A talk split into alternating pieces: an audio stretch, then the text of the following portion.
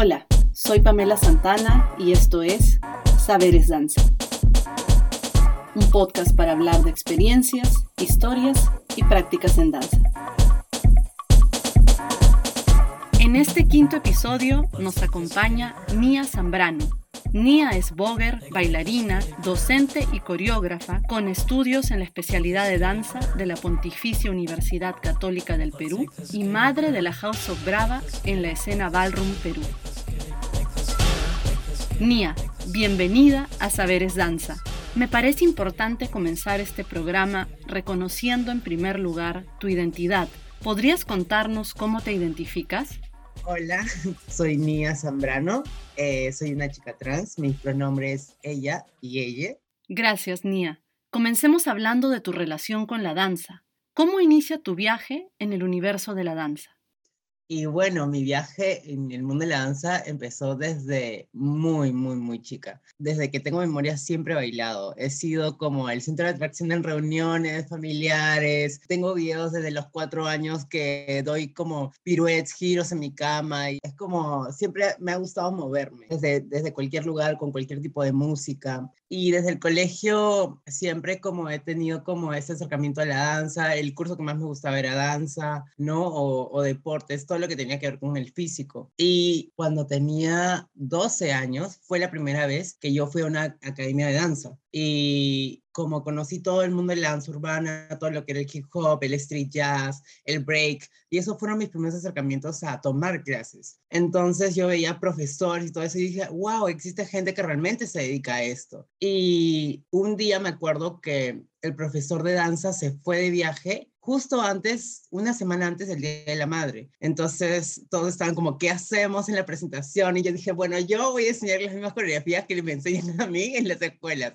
Entonces, le dicté una coreografía a todo mi salón y salió muy lindo. Fue la primera vez que yo enseñé y dije, wow, me gusta esto. Realmente me gusta como enseñar danza y les gustó a un montón de padres, se les gustó al colegio y terminé enseñando a todo el colegio desde que tenía 12 años hasta que terminé el colegio y ya pues de ahí eh, pensé que aquí en el Perú no había como, yo no conocía una carrera de danza. Y justo eh, entré porque mi mamá me consiguió como clases en la católica de danza y, encontré eh, danza contemporánea y hip hop. Entonces fue muy lindo, la verdad es que fue mis primeros acercamientos en una universidad. Y ahí es cuando justo ese año me dicen que se va a abrir la carrera de danza. Yo tenía 18 años. Entré ahí, postulé, ingresé. Y ahí fue la audición presencial, que también tuve que bailar y todo, y pasé y para mí fue como, wow. Y después de mucho tiempo estoy aquí. ha sido como eh, realmente un acercamiento muy lindo en la danza y de hecho la danza me ha ayudado mucho a conocerme y a, es lo que siempre he querido hacer, ¿no? Dedicarme a esto. Habiendo sido socializada como niño, ¿Cómo fue tu experiencia de ser un niño que baila? ¿Cómo se tomaba esto en tus espacios familiares y sociales? Bueno, en mi familia todos decían que yo era bailarín, pero al mismo tiempo no querían que sea bailarín. Es como decían, ah, es el bailarín, pero no se va a dedicar a eso. Entonces sí tuve como que convencer tanto a mi mamá y como que a mi familia en sí de que es una carrera, igual en el colegio, cuando yo era el bailarín, obviamente todo bien, pero al mismo tiempo todo mal, porque era algo que me gustaba mucho, pero obviamente me fascinaban por eso, ¿no? Como me feminizaban, me decían, ay, claro, ahí es cuando yo empecé a sentir la homofobia por primera vez, ¿no? Porque yo no quería jugar fútbol, yo quería seguir bailando, yo quería dedicarme a otras cosas. Yo me acuerdo que una vez que me invitaron mis amigos de mi salón a jugar fútbol, cuando tenía que 13, 14 años, que fue la primera vez que yo escuché la palabra gay, no sabía que era gay, no, nunca, que no te lo, no te lo dicen tampoco, no es algo que no se habla, ¿no? Como lo único que veía era en la televisión personas este, gays, pero eran burladas y como eran el chiste y todo esto, ¿no? Entonces yo tampoco me entendía en ese momento. Y una vez me invitaron a jugar fútbol y yo les dije que no, y mis amigos me gritaron gay, y yo no sabía cómo responder porque no sabía qué significaba. Entonces lo que hice fue como levantarles la mano así como, ok, el pulgar así diciéndoles como, todo bien, porque no sabía qué significaba. Fue a mi casa y lo busqué en Google y dije, wow, esto es ser gay, ¿no?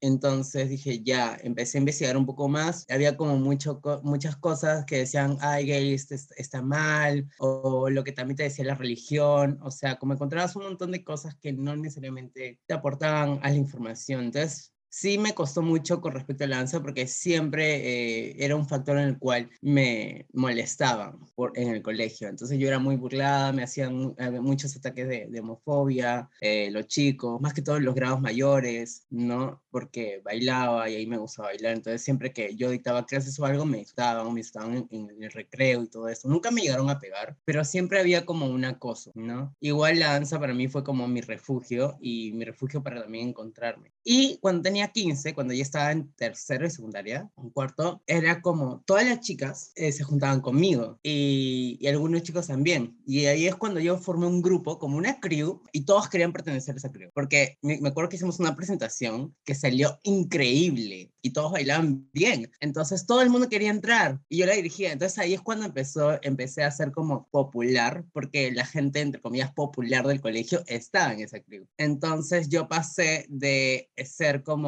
un chico burlado gay a ser como el popular gay del colegio. Así. Y, creo que me encontré más porque creo que ahí es cuando decidí que a mí me gusta coreografiar también. Y ahí es cuando también me empoderé bastante. Entonces ya los insultos y las cosas eh, ya no me afectaban tantos. Entonces era como la danza me acompañó en todo ese proceso de refugio y al mismo tiempo de empoderamiento en el colegio.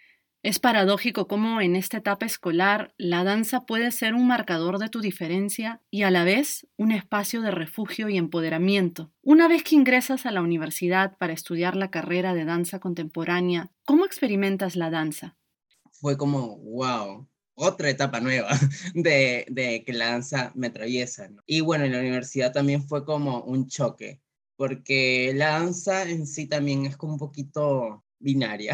Entonces siempre es como los roles de hombre el que baila y de mujer el que la que baila, ¿no? Como más que todo como en el ballet, porque me decían, tú tienes que cargar a las mujeres porque tú eres hombre. Y yo no podía cargar, uno, porque tengo una hernia y no podía, y dos, porque no tenía la fuerza, no tenía el cuerpo ni nunca había cargado, ¿no? Entonces sí habían como muchos factores que decían, tienes que bailar como hombre, tienes que hacer esto, ¿no? En los primeros años y ya después empecé a entender que no tenía que ser así. Cuando bailo, no me siento, no tengo una energía como masculina ni femenina. Siento que cuando yo bailo, simplemente mi cuerpo se mueve y, canaliza muchas energías. Y eso lo empecé como a, trabajar y a explorar mucho más adelante, ¿no? Pero la danza me ha ayudado muchísimo, tanto como refugio, como lugar de empoderamiento, como lugar de cuestionamiento, como eh, también encontrar mi identidad. Y ha sido muy lindo que la danza me haya acompañado desde tan chiquita a cuestionarme, Hablemos un poco más sobre la danza como un lugar de cuestionamiento de los roles de género.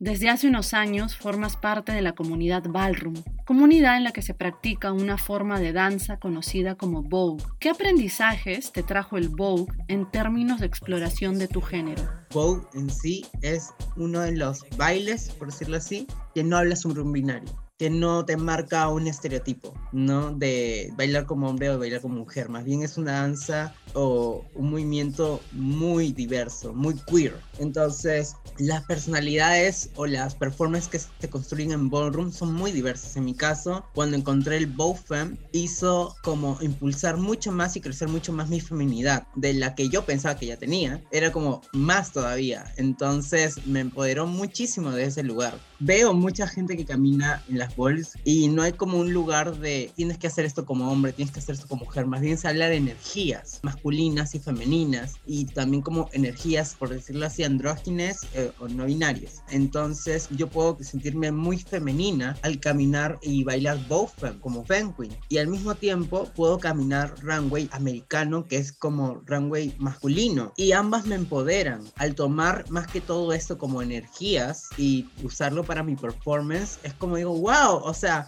también me gusta caminar masculino y no tengo que no me entra en un estereotipo de, de ser hombre puedo ser una mujer masculina una chica trans masculina y caminar masculino no entonces ya estos roles se rompen. Es, a mí me ayudó muchísimo también a encontrarme en cómo mis energías masculinas y femeninas y andrógenes van jugando con todo. Y ahora pasemos a hablar un poquito más del ballroom. Cuéntanos qué es el ballroom y qué búsquedas te llevaron ahí.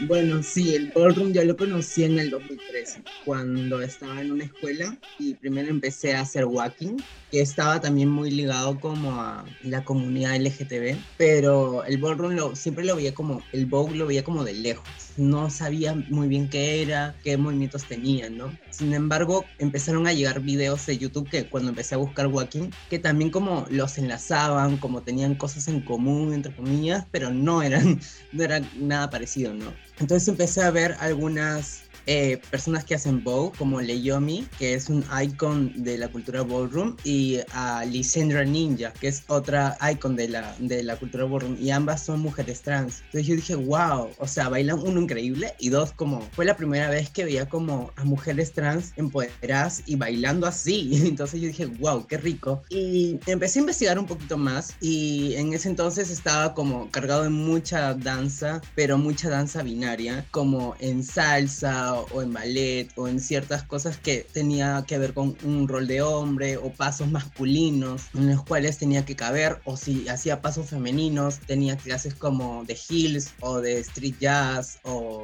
de sexy, ¿no? Que también era como muy femenino, ¿no? Eh, pero no había un cuestionamiento más allá de eso, era más que todo movimiento y pasos como paso masculino o paso femenino, ¿no? Entonces cuando empecé a investigar más de ballroom y empecé a ver más como documentales como Paris Burning, ¿no? Como otras personas hablar sobre ballroom, dije, wow, esto es una cultura enorme. Y hubo un tiempo en el cual este, me interesó mucho, después me distancié, después volví a esto porque vi que algo me llamaba. Entonces empecé a aprender en YouTube porque no había como mucha información sobre el Vogue, sus elementos, sobre su historia. Y su historia es muy rica también, ¿no? Trata de cómo la comunidad LGTB necesita estos espacios como yo necesitaba la danza para sobrevivir y también como refugio, ¿no? Entonces, en la sociedad en la cual se creó, que es en los años, como eh, más o menos como entre los años 60, 70, en los 80 ya fue como más grande y en los 90 ya como loco. Pero esos espacios nacieron por mujeres trans, afro y latinas y personas queers que necesitaban esos espacios ya que en la sociedad no se nos permitía visibilizarnos tanto con nuestra identidad, con nuestra expresión, con nada. Entonces, estos espacios que nacieron como en calles, que nacieron en clubs abandonados y esta necesidad de que a mucha gente LGTB las botaban de su casa. Todos se encontraban en las calles, tenían muchas que trabajar de prostitución y todas estaban solas y a veces eran personas menores, se encontraban entre ellos y formaban como estos grupos de familias. Y desde ahí nace el ballroom, de esta comunidad, de este vínculo, de esta necesidad de realmente generar una familia, ¿no? Y desde ahí es cuando se junta la comunidad y crea estas fantasías, estas ilusiones de categorías en las cuales tú puedes simularse en un empresario, simularse en una abogada exitosa, una modelo, de, si hay mujeres trans, ser como vender eh, su estructura, celebrarse, ¿no? Celebrar lo que no se puede ser celebrado en la sociedad. Y cuando encontré eso dije, wow, este lugar me gusta mucho porque siento que cuando bailo en otros géneros de danza, eh, bailo como en un rol de algo, ¿no? Pero en este lugar me muevo y soy celebrada por mucho más allá de mi movimiento, sino por mi identidad, por quién soy, por mi expresión, por mi Y encontré también no solamente eso, sino el amor que se puede dar en la misma comunidad, que te abracen y te recogen como familia. Creo que eso es muy, muy, muy lindo y, genera un gran valor. ¿Y cómo llega la cultura ballroom al Perú? Bueno, llega por muchas partes, la verdad, pero principalmente la historia del ballroom peruano inicia desde que Vale Pía, que ella es una bailarina de, de y aparte hace muchas cosas más como heels y sexy y otras este, géneros. Ella fue, no me acuerdo en qué año, pero fue a Nueva York a capacitarse en walking y en una de sus capacitaciones de varios cursos que tomaba, tomó bow y ahí es cuando ella vino de nuevo hasta aquí a Perú y dio clases de bow. En ese entonces como Bow no era tan sonado, no mucha gente lo sabía qué era, hubieron algunas personas que tomaron sus clases, pero no se expandió tanto. Creo que una de las personas que tomó sus clases fue Prince Malcolm, que el EKA de es Cocoa, eh, Double Seven. Y creo que también aprendió de Bow por Valepía y aparte también se instruyó desde otras personas. Entonces él también empezó a dar clases, como a impartir Bow, a dar conocimiento y de ahí la otra persona que conocí que también hacía Bow en ese momento y que también también hacía drag, era Jade, que ahora su AKA es Chipiva, eh, Prince, que es de la House of Prince, y ella también estaba como muy, muy como incluida en lo que era aprender Vogue y lo que era enseñar Vogue. Y fue como las personas que conocía que hacían Vogue en ese entonces. Después, Emma, Emma Birdo, ella también supe que hacía Vogue. Yo no la conocía en ese entonces, pero veía que en Instagram y en Facebook también publicaba como cositas. Creo que ella, no sé cómo aprendió Vogue, pero sí estaba como muy inmersa en, la información y en la cultura. Después, en el 2000, en el 2013, yo estaba en una academia en Pueblo Libre y conocí a un amigo que se llamaba Gianfranco Ayala. Y como años después nos volvimos a topar, este, me invitó a una de sus clases que él también hacía Vogue. Entonces ya había como varias personas que, que veía que hacían Vogue en ese entonces. No sé cómo exactamente cada uno llegó, pero sé que todos estaban como informándose de la cultura Vogue. Entonces ahí es cuando yo me inmersí más, porque dije, hay varias personas que están haciendo Vogue, ¿no? Eran como cinco, entonces dije, vamos a ver qué onda.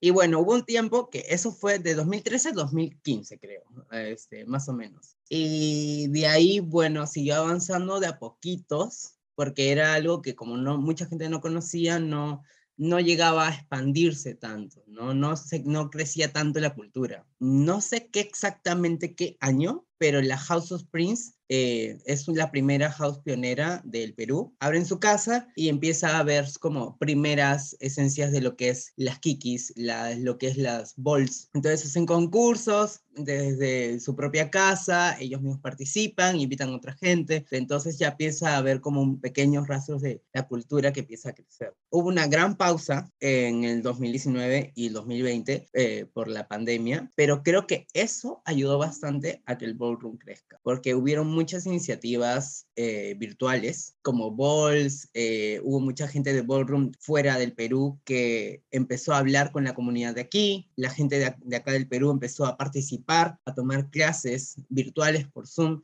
con otras casas internacionales, con House de Colombia, de México, de Argentina, entonces empezamos como a crecer un poquito más. Y yo en el 2020 viajo a Miami y en ese viaje conocí al padre de la House of Ninja de ahí de Miami y me voló la cabeza porque yo tenía una noción de lo que era ballroom, lo que no, de lo que era bow, y él me contó un montón de historia, un montón de cosas, y me convenció de que abriera mi casa. y yo le dije, wow, o sea, es una gran responsabilidad. Le dije más o menos cómo estaba la cultura ballroom aquí en el Perú, estaba más o menos haciendo, que habían talleres, habían clases, habían pequeñas balls, ¿no? Y me dijo, me dijo, la única forma en que la cultura siga creciendo es que haya más casas y que haya más 007. Eh, los 007 son las personas que no tienen casa, pero igual como contribuyen a la cultura ballroom, ¿no? Que participan y están ahí. Entonces me dijo, si tú ya sientes que tienes a tus hijos y sientes que ya podrías ser madre, haz tu casa. Lo único que tienes que hacer es ser responsable con la cultura. Y yo dije, wow. Entonces regresé de ese viaje y ahí es cuando yo abro mi casa en el 2020 y fue como, wow, ¿no? Yo ya había conocido a un grupo de chiques y nos hicimos como súper cercanes y ya era una relación de madre e hijos, ¿no? Teníamos como un, un Zoom que le llamamos el Zoom 24/7, porque era un Zoom abierto 24 horas al día, 7 días a la semana. Y lo que hacíamos era que cualquiera se podía conectar esa hora y podríamos conversar, hablar. Entonces ya no solamente era un taller de, de Vogue, sino se volvió mucho más personal, porque hablamos de problemas, de cosas con familia, de cosas de identidad, o sea, y eso fue lo que me hizo acercarme bastante a ellos, ¿no? Y poco a poco se fue construyendo esta familia que ya cuando volví de viaje dije, bueno, pues vamos a hacer casa y lo volvimos casa. Yo en ese momento mi nombre era Johnny Brava 007, pero ya cuando me volví casa como salió con mi apellido, ¿no? De Brava. Y ya la escena empezó a crecer más, empezamos a tener entrenamientos en la calle donde las casas se juntaban y el 007, y más gente en la calle como nos veía y se juntaba este, a un grupo de WhatsApp que creamos que es de Ballroom Perú y la gente se agregaba y, caía en los entrenamientos y más gente y más gente y más gente y así es como empezó a crecer más, ¿no? Desde ya del 2021 hasta ahora. ¿Podrías elaborar un poco más sobre esta idea de respetar la cultura ballroom? ¿Qué implica esto?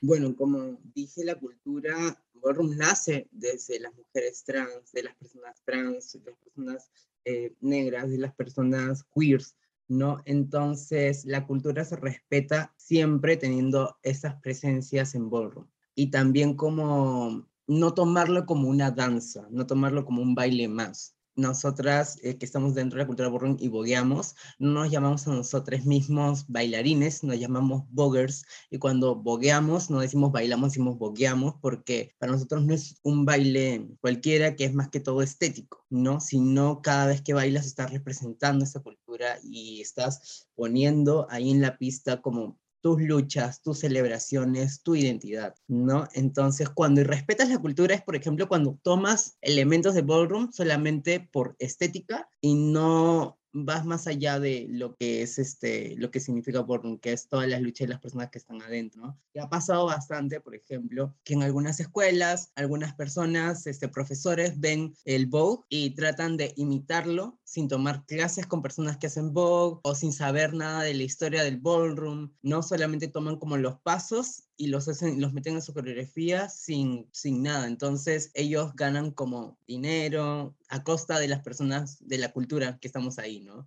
o también como pueden usarlos eh, en comerciales o cosas, ¿no? Que están o mal ejecutadas, ¿no? O sea, es como tomar la cultura solamente para un bien propio sin realmente como ver todo lo que hay detrás y todas las luchas que hay. Entonces, ¿qué ha pasado? Y a esas personas hay un término muy especial que se les llama noggers, ¿no? Los noggers son los no. Entonces, cada vez que hay como ese tipo de cosas, la cultura globalmente se ataca y están ahí como comentando, debatiendo, ¿no? Tratando de decirles lo que estás haciendo es no ver, esa apropiación y tienes como que investigar antes de hacer eso. Entiendo que el bow entonces es parte de la cultura ballroom y no debe tomarse como un elemento independiente. ¿Qué caracteriza al bow?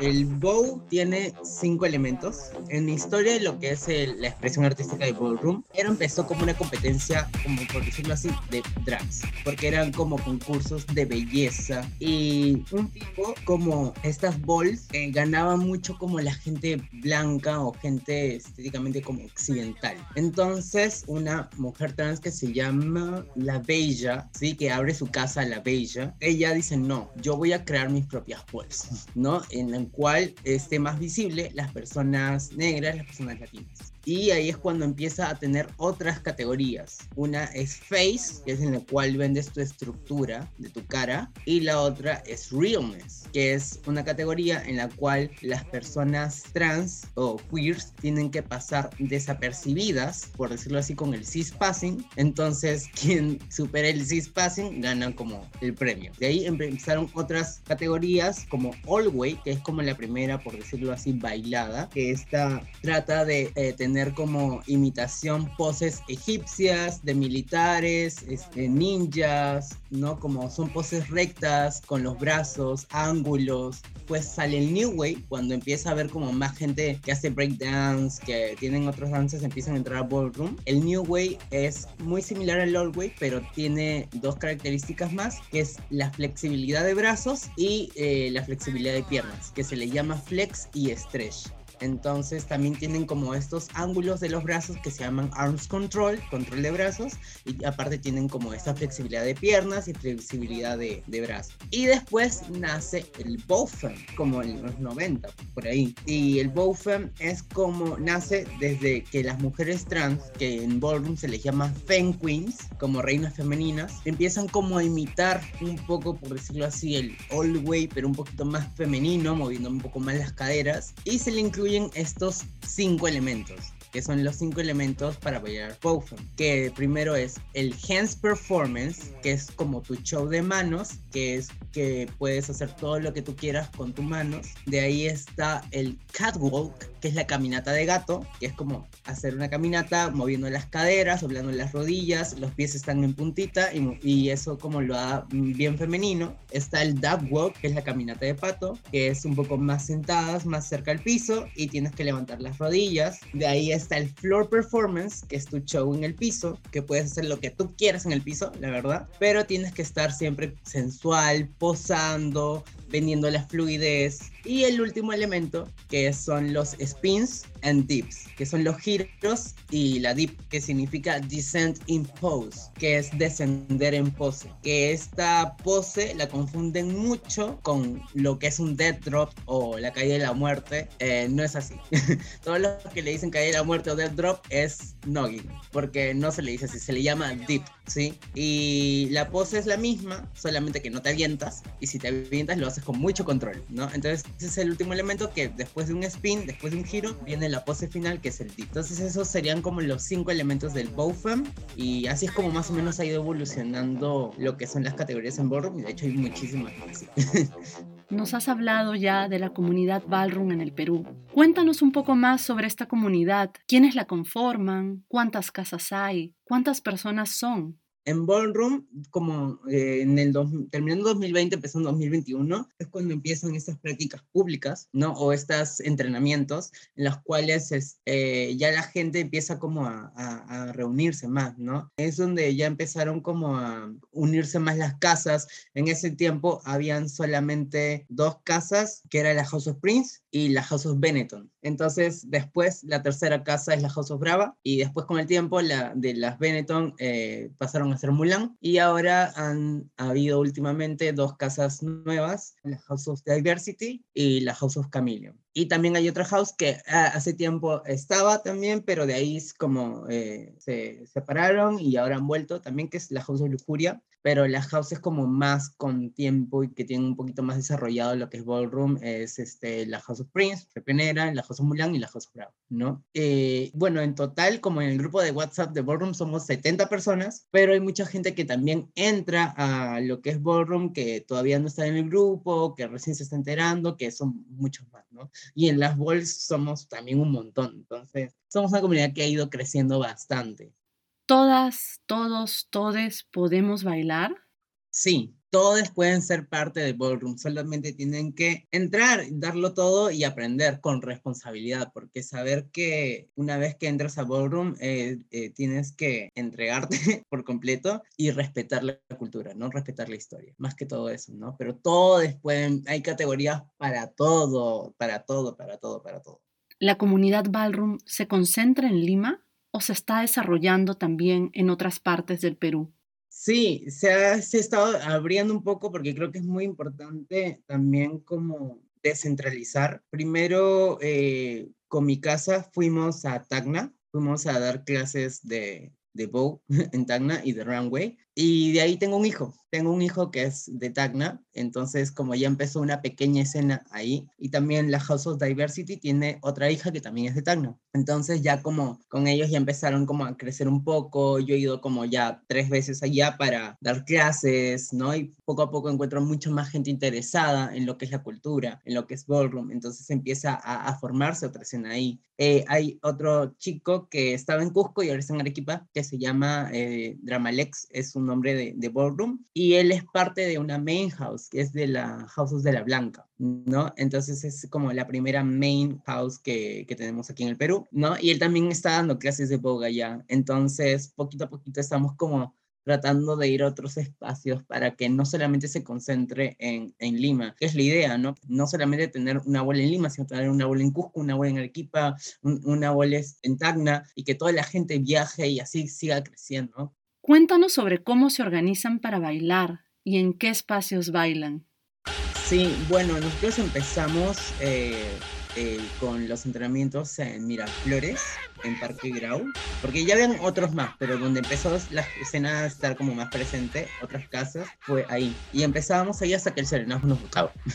Siempre serenazgo y la policía nos estaba molestando, aunque sea un lugar público y todo. Y de ahí nos fuimos a Barranco, a la Plaza de Barranco, y también hemos estado ahí tranquiles hasta que igual la policía nos votó. Y de ahí hemos estado en Lince también y últimamente ya nos estamos como saliendo más descentralizados para hacer como una práctica en Chorrillos, otra en Ate, en centro de Lima también hemos tenido, pero normalmente los puntos en los cuales estamos entrenando más ahora es Plaza Barran, ¿no? La escena como tiene este grupo de WhatsApp donde a veces los entrenamientos, a veces, hace un tiempo les organizaba Cobra Mulan y era el que tenía el parlante, ¿no? Tenía un parlante más o menos grande, entonces él como decía, ya, los entrenamientos son tales, tales, ¿no? Entonces todos decíamos, ya, sí puedo, sí, o alguien proponía, yo voy, tengo este espacio, podemos entrenar aquí, entonces la gente como se unía, entonces era como muy espontáneo realmente, ¿no? Los días eran como casi todos los días, entrenábamos normalmente, eh, todos podían los domingos, pero así nos organizábamos, ¿no? En el mismo grupo de WhatsApp, cada uno decía, yo tengo este espacio, tengo este espacio, podemos entrenar aquí. Y también lo mismo para las balls, ¿no? Todo se anuncia ahí y también se anuncia en el grupo de Instagram de, de Ballroom Perú.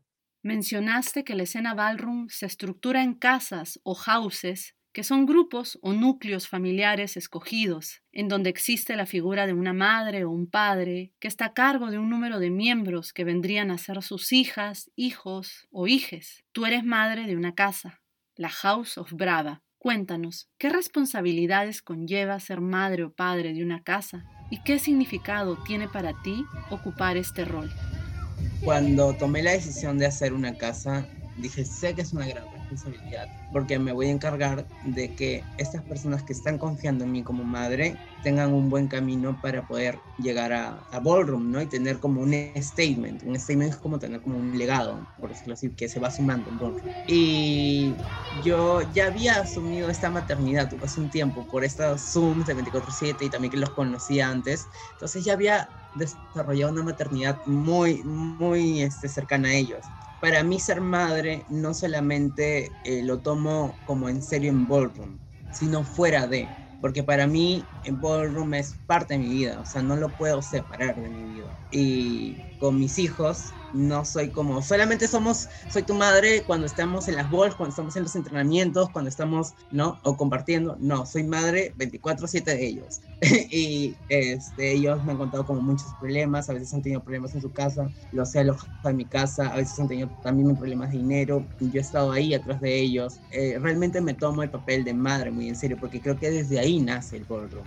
¿No? Las madres que en, ese tiempo, las mujeres trans, asumían el papel o el rol de madres, realmente los trataban como hijos porque estos hijos los habían botado de su casa, entonces no tenían familia. Entonces yo para mis hijos soy su familia. ¿no? Y muchos de ellos también tienen como ciertos problemas, entonces me tratan como una madre de verdad y yo los trato como hijos de verdad, ¿no? Entonces hay este vínculo y esta relación que también puede suceder como en otras casas que ese vínculo no esté y que solamente sea como para solamente para las competencias, como solamente para las balls, que también es válido cada uno cómo asume el rol de padre y como eh, de madre o neidre en sus casas, ¿no? Y cómo quiere eh, seguir haciéndolo, ¿no? Porque hay casas de competencia que solamente se enfocan en eso hay casas de, son un poco más activistas, que nada más como eh, que se enfocan en eso. Para mí, tener un hijo primero es tener un vínculo de madre e hijo, siempre. O sea, yo no puedo tener un hijo que no sienta que es mi hijo. Y asumir ese rol es muy, muy, muy importante, porque creo que es una responsabilidad que te estás encargando de personas, no solamente para ballroom, sino en su vida, porque estás siendo un ejemplo, estás llevándoles algo, le estás dando ese respeto y ese valor que necesitan, ¿no? Esa familia, ese calor y ese amor. Para mí es realmente una gran responsabilidad. Una de las funciones que tienes como madre de una casa es la transmisión del Vogue. ¿Qué es importante para ti en términos de enseñar y compartir el Vogue con tus hijas y otras personas de la comunidad? Creo que lo esencial es como que vean un reflejo, no, no contarles toda la historia, pero sí que encuentren este vínculo de cómo es que empezó, cómo es que yo soy ahora y cuál es la cosa que nos une. Porque esto que nos une creo que es la esencia del ballroom y la esencia del bow, ¿no? Porque yo siempre digo, tú puedes coger los pasos y todo, pero si no encuentras esto que te mueve y que, y que te hace como celebrarte y hace verte, porque cuando uno empieza a bailar bow, como mis alumnos como entran un poquito tímidos y todo esto, y después eh, me ven, me ven boguear o ven boguear a uno de mis hijos y me dicen, wow, cuando tú bogueas es como sientes como mucho amor hacia ti mismo, porque es, para mí es eso, ¿no? Porque los pasos pueden salir con el tiempo y la práctica, pero realmente encontrar este lugar de aceptarte, celebrarte y celebrar a otros, creo que es lo, lo, lo esencial, encontrar este amor que puedes sentir, porque hay muchas personas, más que todas las personas LGTBIQ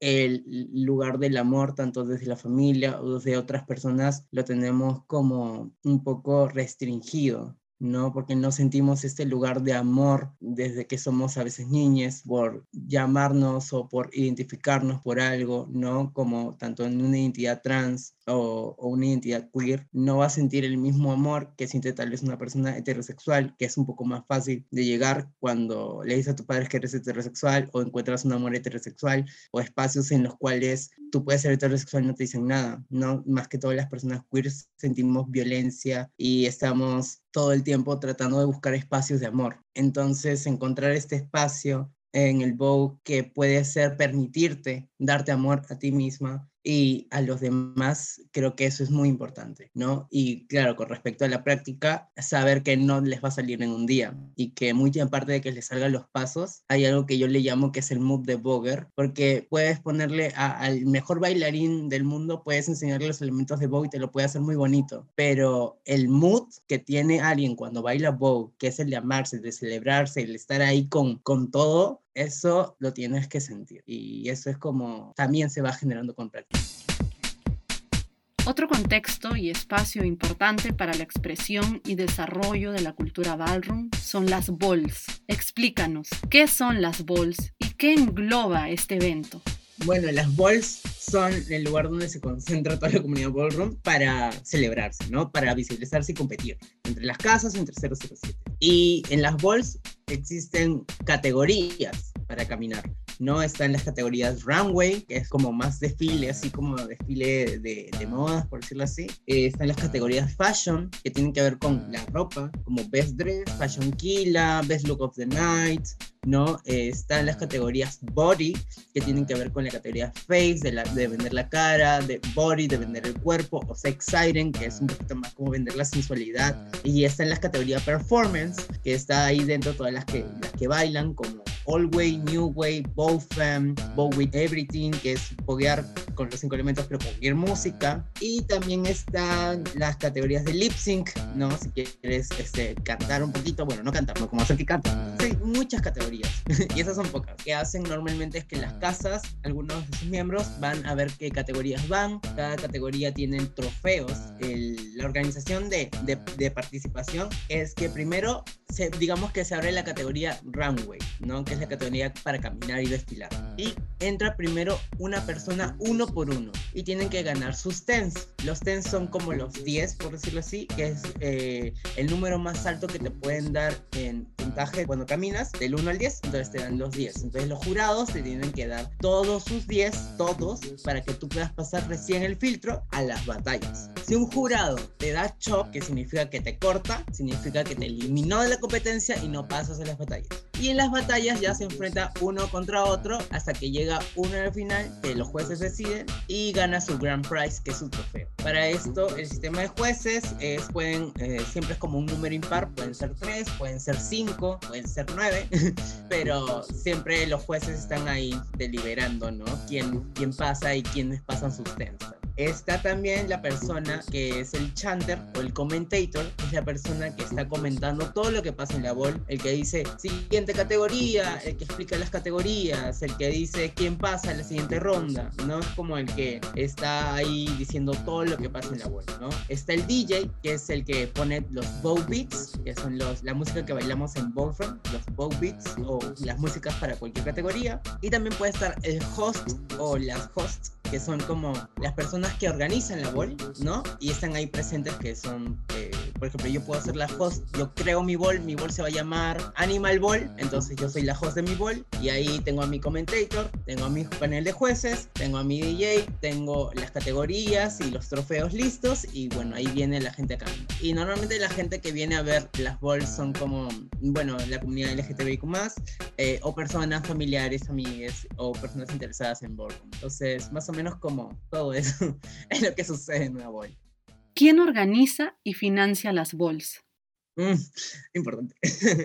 bueno, normalmente las boys las pueden organizar las casas o miembros de casas o 007 o quien quiera que sea dentro de la comunidad Word. Y para organizarlas, pues tienes que ver todo eso, tienes que saber a quiénes vas a llamar como jueces, qué categorías vas a poner para que, que, compitan, qué temática quieres hacer para que esté dentro de las categorías. Puede haber una bolsa solamente de fashion, por ejemplo. Si yo solamente quiero ver fashion, yo puedo poner las categorías Fashion Killa, eh, Design Delight, que es para personas que diseñan ropa, puede ser Best Dress o Best Look of the Night, eh, el mejor look de la noche, ¿no? Solamente puedo hacer una bol con eso. Pero si uno quiere, puede tener como categorías de performance, como All Way, New Way, Both. Entonces, uno va viendo cuántas categorías pone, porque si sabe, uno sabe que si pone, mientras más categorías pone, más va a durar la vuelta que, también necesidades tiene la escena. Si está entrenando bastante Galway, entonces es bueno poner una categoría, ¿no? O, o una categoría nueva, están empezando a entrenar, poner esa.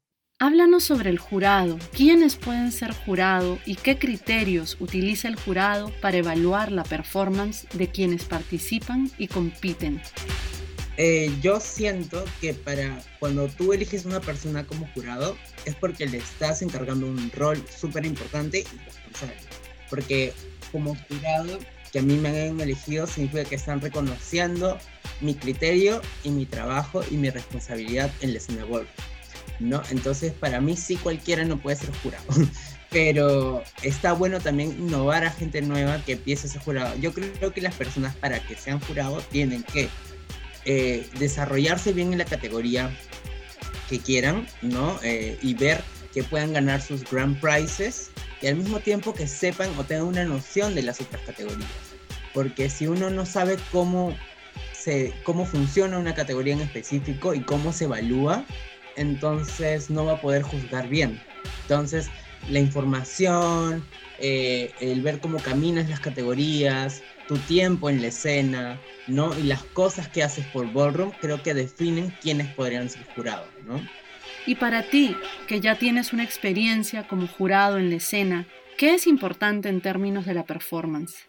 Creo que para tanto tener sostens y seguir eh, batallando, para mí hay dos cosas súper importantes. Una, el control que deban tener eh, en su cuerpo y la personalidad para vender la categoría. Y aparte de eso, que ya es indispensable, saber cómo vas a caminar tu categoría. O sea, si tú no sabes cómo caminar tu categoría, te van a dar chop. Es como que yo haga runway, para caminar la categoría runway no puedes bailar, porque es una categoría en la cual solamente se desfila, se camina. Entonces, si yo hago runway y bailo, entonces no sé cómo caminar mi categoría. Entonces, sé que los jueces me pueden dar chop. Entonces, eso cada vez que yo veo batallas o estoy juzgando como jueza, veo eso, ¿no? Muy importante. El control que tienes, la personalidad que tienes, cómo lo vendas, tu performance, y aparte si sabes caminar tu categoría. Ahora hablemos un poco sobre algunos elementos de la performance. Por ejemplo, ¿Cómo se relacionan danza y música? ¿Se puede bailar con cualquier música? ¿Cómo se interactúa con la música al momento de boguear?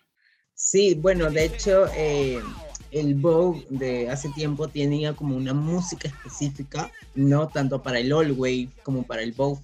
Más que todo, todo nace un poquito de la música house, ¿sí? Eh, la música siempre sido como algo eh, principal para las categorías, ¿no? con respecto al Bowfem, existen los Bow Beats, es la música que se baila en Bowfem, y también se puede bailar con otro tipo de música, con cualquiera. Por ejemplo, en la categoría de Bowfem, si ponen solamente Bowfem, puedes bailar con Bow Beats. Pero si te dicen Bow with Everything, que es otra categoría que significa boguear con lo que sea, eh, puedes boguear con salsa, con cumbia, con baladas, con reggaetón, con rock, con todo. Y principalmente, eh, si te ponen los bow beats, ahí está el commentator, el chant, que chantea como, como rapea. Entonces, él te da como pautas también en el mismo beat para que tú puedas eh, incrementar tu performance, ¿no? Entonces, aparte de los bow beats, lo tienes a él, que te está diciendo cosas, o te está nombrando, o está cantando el himno de tu casa, para que tú también como te guíes entonces es como una conversación entre tu performance y lo que hace el chant, que es el commentator, ¿no? Hay un platillo dentro de los bow beats, que es la música del bow, que se llama el ha. Este ha suena en los tiempos de 4, 8 o 16. No es como 1, 2, 3, ha. 1, 2, 3, todo el tiempo está como ahí golpeando el platillo, ¿no? Entonces, dentro de esta marca, el chanter está diciendo como cosas sin sentido también, o cosas con sentidos, en el cual puede decir, prr, ca, ca, ca, ja, ca, miau, ah, entonces, esto hace que tú también puedas boguear con un tipo de energía, ¿no? Porque si te lo hace más lento, como prr, miau, prr, miau, prr, ca, ca, ca, o te lo puede decir, o sea, te, te, puede marcar una energía y un mood. Entonces, el chanter es como muy importante también, porque si tú lo escuchas, él está conversando contigo. Él también seguía lo que tú estás haciendo. Entonces, es como una comunicación ahí de los dos performeando. He notado que la moda, la vestimenta y la presentación en general son muy importantes al momento de la performance. ¿Qué criterios existen para elegir cómo presentarse en una bol? Bueno, se rige bastante porque todas las categorías tienen un dress code. Y prácticamente Ballroom nace desde el fashion, desde la revista Vogue, ¿no? Desde el tratar de imitar a estas modelos, tanto como sus poses como la ropa. Entonces, cada categoría tiene un dress code. Por ejemplo, puede ser dress code, puede ser color solamente azul. Entonces, tú decides qué usar y cómo usarlo. Por ejemplo, yo puedo eh, decir usar una camisa y un pantalón azul, o puedo usar una falda y un top azul, o puedo usar solamente un sostén azul, o solamente puedo usar pezoneras azules. Entonces es como, como yo presente la, el outfit y mientras más como fashion se vea, también va a agregarle un mood, porque es muy distinto bailar o bowfem en pantalón o bailarlo en falda. Es muy distinto también hacer runway con una capa como hacerlo solamente en camisa. Entonces, como tú sientas que te va a beneficiar y al mismo tiempo le vas a dar ese extra de moda, es como también los jueces lo toman en cuenta. Y esa presentación también te identifica en cómo te estás presentando tú. ¿No? Cómo es tu expresión de género también. Y en cuanto a la danza en sí, ¿se fija una coreografía o hay espacio para la improvisación? Pasa mucho que puedes tener, por ejemplo, elementos o cosas, por ejemplo, si tienes una forma de caminar y has visto, lo que yo hago, por ejemplo, es cuando yo veo muchas batallas o veo muchas personas que hacen Vogue o que hacen runway en YouTube. Entonces, cuando observo algo que me gusta, lo practico. ¿no? Entonces digo, puedo hacer eso la próxima vez que camino, pero también no puede ser tan pauteado como una coreografía porque como me voy a presentar en mis stands, no puedo hacer en mis batallas lo mismo que ya hice en mis stands. Y si hago como seis batallas, no puedo hacer las mismas seis batallas iguales, pues, porque los jueces van a querer ver siempre algo nuevo. Entonces, puedes coger cosas para eh, entrenarlas y sacarlas en algún momento de tu performance, pero no puede estar tan coreografiado, porque si no se ve que también lo estás pensando y prácticamente Ballroom se trata de la improvisación en ese mismo momento, ¿no?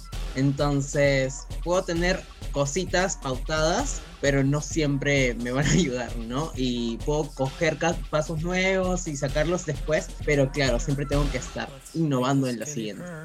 Hasta donde he podido observar, Ballroom depende sobre todo de la autogestión de su comunidad para subsistir ¿Podrías contarnos cómo se sostiene la práctica y qué desafíos u obstáculos se encuentran en la gestión?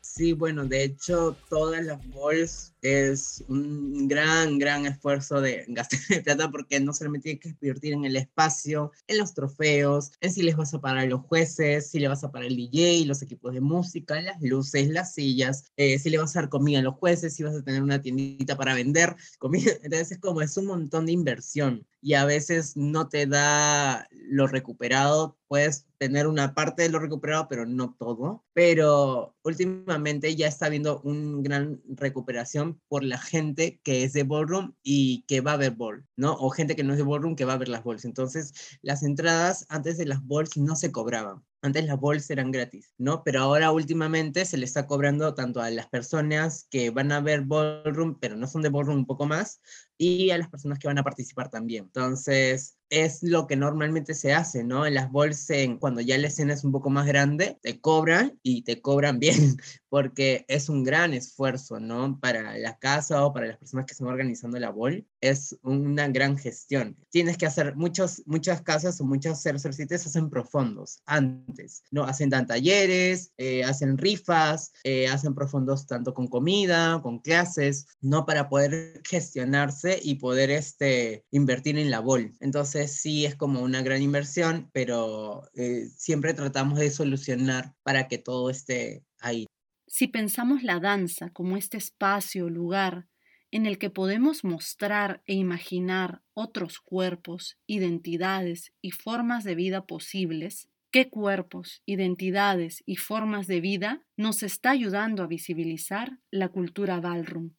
Ballroom creo que sale de lo, de lo no hegemónico, de, de la disidencia, ¿no? Desde lo que se trata de ocultar mucho en la sociedad o lo que muy, también como desde un perfil como occidental, ¿no? Entonces, Ballroom alberga y, y como se nutre y necesita como personas queers, personas eh, negras, personas con diferentes tipos de cuerpos, con diferentes tipos de identidades, con diferentes que, personas que normalmente en la sociedad nos han dicho que no somos normales o no encajamos en un criterio de normalidad, ¿no? Entonces, Ballroom es eso, creo que alberga mucha diversidad, muchísima diversidad, tanto como LGTB y más, como diversidad de cuerpos, diversidad de, pieles, diversidad de, este, neurodiversas, diversidad de un montón de cosas, ¿no? Entonces creo que es un espacio para las personas que sienten que no tienen un espacio normalmente en, el mundo en el cual nos, nos, siempre nos tratan de ocultar o nos tratan de visibilizar, no el de sentirnos menos. Más bien en Ballroom te hacen sentir más y crean categorías para ti, especialmente para lo que eres, ¿no? Para, para lo que te identifiques. Entonces, eso creo que es muy especial. Sabemos que el ballroom está compuesto mayoritariamente por una gran población de personas trans, personas afro, personas no binarias y miembros de la comunidad LGTBIQ, poblaciones que en nuestro contexto aún experimentan discriminación, violencia y ausencia de derechos. En el marco del mes del orgullo LGTBIQ, me gustaría reflexionar sobre esta frase que se menciona mucho dentro de la comunidad Ballroom. Ballroom salva vidas. ¿Qué significa para ti esta frase y qué rol está teniendo Ballroom en la vida de las personas LGTBIQ. Claro, Ballroom salva vidas desde que nació, creo, ¿no? Porque esta necesidad de generar una familia para sobrevivir, ¿no? De generar estos vínculos tanto con personas trans, con personas afro, con personas que viven con VIH, ¿no? Entonces, esta necesidad de juntarse para apoyarse entre ellos y también como para apoyarse tanto económicamente como este, familiarmente, es lo que hace que Ballroom siga eh, haciendo, salvando vidas, ¿no? A mis hijos les ha salvado bastante la vida porque también entendían que en algún momento no iban a ser aceptadas por quien son y no, o casos tanto como de, de tratar de, de, hacerse daño o en el cual sientas que la sociedad siempre te está diciendo que estás mal. Entonces llegas realmente a pensar que estás mal y que realmente como nunca, nunca va a haber un espacio para ti. Entonces, Ballroom, con todas las personas que he conocido en Ballroom, cada persona he escuchado que haya dicho Ballroom me ha salvado la vida, ¿no? Y a mí personalmente también lo ha hecho. Creo que si ahorita mismo no conociera nada de Ballroom, yo me sentiría como que no tengo un espacio realmente en el cual puedo sentir que puedo ser celebrada y puedo ser yo. Y vivir en un lugar en el cual no sientes eso es como no vivir, ¿no? En el cual puedes ser tú, en el cual sientas amor, en el cual sientes que, que puedes seguir creciendo. Entonces este espacio nos los brinda. Entonces, Ballroom tiene una gran responsabilidad mucho más allá de los balls, los trofeos y todo, sino realmente de acoger a personas que sienten que están excluidas. Entonces creo y he visto de que Ballroom sigue haciendo eso, sigue acogiendo a personas para que sientan este lugar de celebración, de amor, ¿no? Y de que sus luchas sigan siendo visibles. Siento que es súper importante que Ballroom esté presente en todos los lugares posibles para, para todas las personas que necesitan estar en Ballroom. A lo largo de la entrevista has narrado cómo has pasado por diferentes géneros y estilos de danza, en diferentes etapas de tu vida y cómo en cada una de estas etapas la danza ha tenido diversos roles y significados para ti. Pasó de ser un espacio de refugio a uno de cuestionamiento, hasta finalmente con el Vogue y la cultura ballroom, volverse un espacio y práctica donde de alguna manera se han consolidado tus búsquedas y deseos. Se podría decir que tu viaje por la danza ha sido también un viaje identitario? Sí, totalmente. Creo que la danza ha estado presente desde chica. Y la danza me ha permitido conocer mi cuerpo, conocer mi conocer las cosas que quiero, los propósitos que quiero. O sea, siempre me ha estado cuestionando cosas. Entonces, desde muy chica, y creo que eso ha sido muy importante porque creo que no hubiera llegado a ser quien soy si no hubiera sido por la danza. Y más que todo en la universidad, que fue como un boom de, de conocer nuevas personas, conocer mi movimiento, encontrar mi identidad en la danza, ¿no? Y ahí es cuando yo empecé a cuestionarme más todavía. La danza me ayudó mucho a, a encontrarme, ¿no? La danza como me cuestionó mucho tanto identidad, orientaciones, porque mis orientaciones ha ido variando, entre comillas, porque yo decía ser heterosexual, después ser bisexual, después eh, eh, reconocí que soy gay y después obviamente pasé ser heterosexual, entre comillas, bisexual por mi identidad, ¿no? Que también pasó de reconocerme como un chico a ser una persona no binaria y ahora a ser una chica trans. Entonces la danza ha estado cuestionándome todo el tiempo y creo que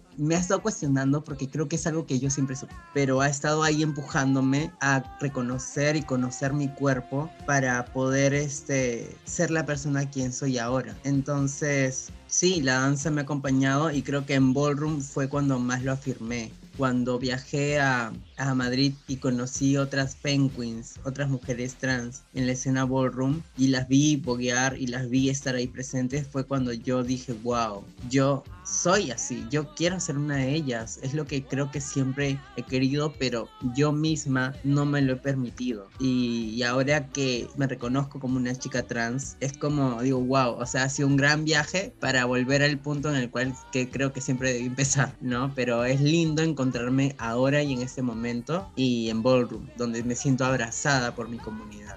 Y para terminar, al día de hoy, ¿por qué bailas? Eh, yo justo eh, hace un tiempo me he estado preguntando lo mismo, como por qué me muevo, por qué bailo, ¿no? Yo siento que me tomé un tiempo para tratar de averiguarlo. Entonces dije, no me voy a mover. Hubo un tiempo en el cual dije, no voy a bailar, horrible. horrible, porque dije que eh, empecé a pensar que no vivía, ¿no? Porque me he acostumbrado desde muy chica a estar moviéndome todo el tiempo, que es como cuando no bailo siento que no soy yo, siento que no me estoy expresando, siento que no me estoy visibilizando, siento que no estoy existiendo. Entonces, siempre es como me pregunto, claro, yo bailo pues para comer, bailo para una expresión artística, para hacer cosas, pero también siento que bailo por mí, porque creo que la danza es lo que yo soy. No me veo no moviendo, ¿no? Siento que me cuido mucho como para bailar hasta mis últimos días. Entonces, el, expresarme, el, el compartir la danza, el compartir la danza con otras personas, el compartir la danza conmigo es muy especial. Entonces creo que yo bailo por mí, porque me gusta, porque, porque es algo que he hecho siempre y creo que no me vería sin bailar. Una frase que se me quedó que decía, si los pensamientos se mueven, significa que también están danzando, ¿no? Las ideas. Entonces, para mí el bailar no solamente tiene como moverse, como moverse el cuerpo, sino generar este movimiento desde el pensamiento, este movimiento desde la reflexión, este movimiento desde las ideas. Para mí danza también va mucho más allá del cuerpo, sino en cómo todo el tiempo estoy moviéndome tanto en mi cabeza como en mis expresiones, como en lo que quiero decir, como en lo que quiero compartir, como en lo que expreso al moverme. Entonces es como todo mi cuerpo baila, toda mi existencia baila, todo el tiempo estoy bailando, ¿no? Nia, gracias por estar en Saberes Danza. Me siento muy contenta de tenerte en este espacio y que puedas compartir tus vivencias y experiencias con las personas que nos escuchan. Siento que es sumamente valioso tenerte aquí, no solo por la increíble persona que eres y por el trabajo que estás haciendo dentro de la escena ballroom, sino porque tenerte aquí nos ayuda también a seguir visibilizando a la comunidad trans, sus luchas y sus aportes. Gracias. Ay, no, muchas gracias. Me ha encantado conversar y realmente gracias por, por tomarme en cuenta, por tomar en cuenta Ballroom, por visibilizarlo, por visibilizarme y, y nada, muchas gracias por este hermoso espacio. La verdad es que lo he disfrutado muchísimo.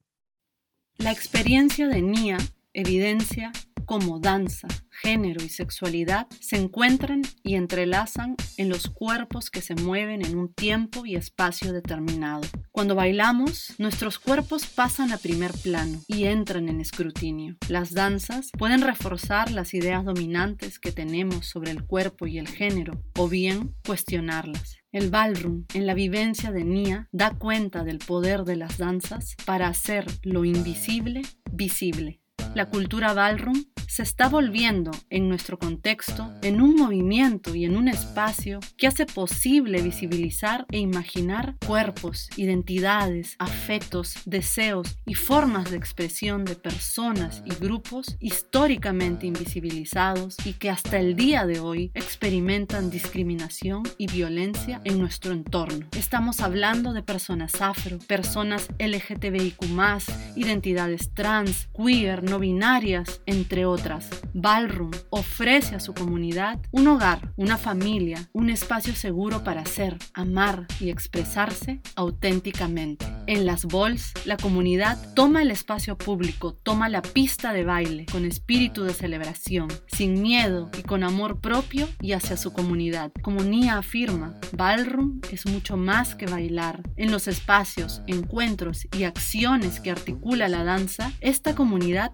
resiste y contra contradice a un sistema que insiste en homogeneizar a las personas en una idea de normalidad, que insiste en erradicar la diferencia y lo logran a través de la expresión libre y auténtica de sus cuerpos en movimiento y un sentido de colectividad, demostrando, en palabras de la investigadora y crítica de danza Elena Katz, que la danza es una manifestación de aquello que pensamos sobre el mundo. El cómo bailamos es una posición hacia el mundo. Un paso no es solo un paso, dice algo de lo que creemos del mundo. Quiero agradecer de manera muy especial a Nia Zambrano por compartir con nosotras, nosotros y nosotres sus saberes y experiencias. También quiero agradecer a la House of Brava y a la comunidad Ballroom Perú. El episodio de hoy ha sido posible gracias al apoyo de nuestro auspiciador Tumbes 204, un espacio para la difusión de la danza y la educación somática ubicado en el distrito de Barranco, Lima. Gracias por acompañarme en Saberes Danza. Todos los meses tendremos un invitado o invitada distinta, especialista en una forma de danza específica, que nos hablará de su experiencia al bailar, y de los significados que otorga la danza. Si te gustó este episodio, te invito a seguir Saberes Danza y compartirlo con tus redes. Lo encuentras en Spotify, Apple Podcasts, Google Podcasts y YouTube. Soy Pamela Santana y me despido hasta el próximo mes para un nuevo episodio de Saberes Danza. Cuídense y hasta pronto.